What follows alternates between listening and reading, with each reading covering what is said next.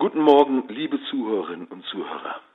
Ich möchte Sie heute Morgen einladen, mit mir zwei Gruppen anzuschauen, die ihre ganz eigene Art der Beziehung zur Krippe und zu Weihnachten haben. Vielleicht finden Sie sich ja beim Zuhören in der ein oder anderen Gruppe ein bisschen wieder. Da ist zunächst einmal die Gruppe der Hirten auf dem Feld, die gerade Nachtwache hielten. Nun war der Hirte damals aber nicht gerade der nette junge Herr von nebenan, sondern eher die dunkle Gestalt, die sich oft aus gutem Grund auf die Felder bei den Schafen zurückzog. Wie auch immer, es waren jedenfalls nicht die süßen und demütigen Hirten, wie wir sie von unzähligen Bildern kennen, und fromme Synagogenbesucher waren sie schon mal gar nicht. Da trat der Engel des Herrn zu ihnen, und die Herrlichkeit des Herrn umstrahlte sie, und sie fürchteten sich sehr. Viele Leute hätte sich der Engel aussuchen können, aber er nimmt diese, die, die noch nicht mal fromm sind, die noch nicht mal wissen, wie man Weihnachten richtig feiert. Die bemühen sich gar nicht richtig, ein ordentliches Leben zu führen und ordentlich angezogen sind sie auch nicht. Genau diesen Leuten, diesen Hirten, überbringt der Engel eine Einladung zu Christi Geburt. Von dieser Einladung verschickt der Herr nur genau zwei, und eine bekommen diese Hirten, völlig unerwartet und total überraschend. Was machen die Hirten mit dieser Einladung? Sie hätten ja sagen können, das war doch ein schönes Erlebnis, aber was haben wir damit zu tun? Ich bin zu ungebildet, zu alt, zu irgendwas. Das ist mir zu hoch, ich bin zu beschäftigt, ich engagiere mich doch schon genug in der Gemeinde und so weiter. Aber nein, die Hirten nehmen die Einladung an und sie bewegen sich. Sie machen sich auf den Weg und finden alles genau so, wie es angesagt war.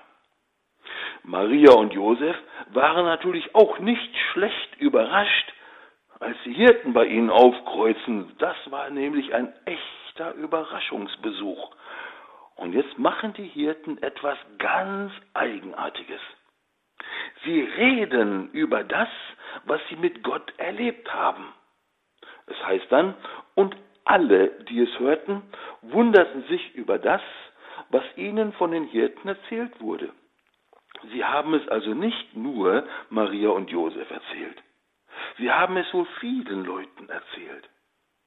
Und Maria, also die Mutter Gottes, heißt es dann, bewahrte alle diese Worte und erwog sie in ihrem Herzen, die Worte, die sie von diesen Hirten gehört hat.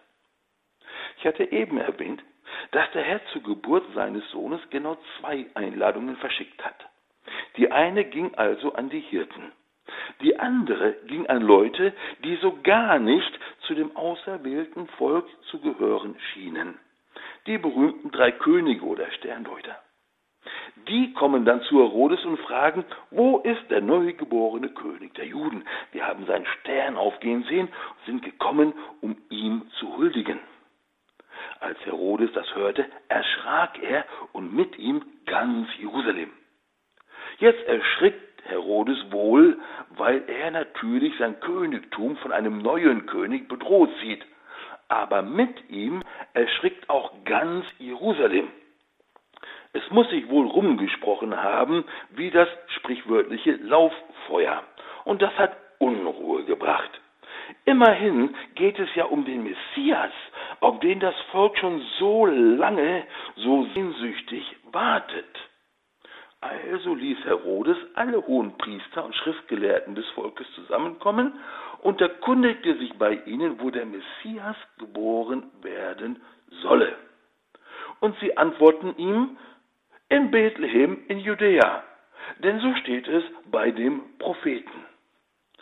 Aber jetzt kommt dann die eigentlich entscheidende Frage. Was machen die hohen Priester und Schriftgelehrten des Volkes jetzt? Sie machen gar nichts. Man würde doch aber eigentlich erwarten, dass sie voller Freude und Begeisterung aufbrechen und nach Bethlehem rennen. Aber nein, sie machen einfach gar nichts. Sie suchen nicht, sie suchen schon lange nicht mehr. Sie erwarten nicht und sie erwarten schon lange nicht mehr. Was im Bethlehem geschieht, tangiert ihr Leben irgendwie gar nicht. Ob Jesus, der Messias, da jetzt geboren wird oder nicht, macht eigentlich für ihr Leben keinen Unterschied. Und manchmal denke ich, kommen wir diesen Hohepriestern und Schriftgelehrten gefährlich nahe. Wir suchen auch nicht mehr, auch nicht an Weihnachten, weil wir nicht wirklich etwas erwarten. Und wir machen dann alles genau so, wie wir es immer schon machen, Jahr für Jahr, ohne Wachstum und ohne Veränderung. Und so bleibt dann oft bei uns die entscheidende Krippe leer. Die Krippe in meinem Herzen nämlich.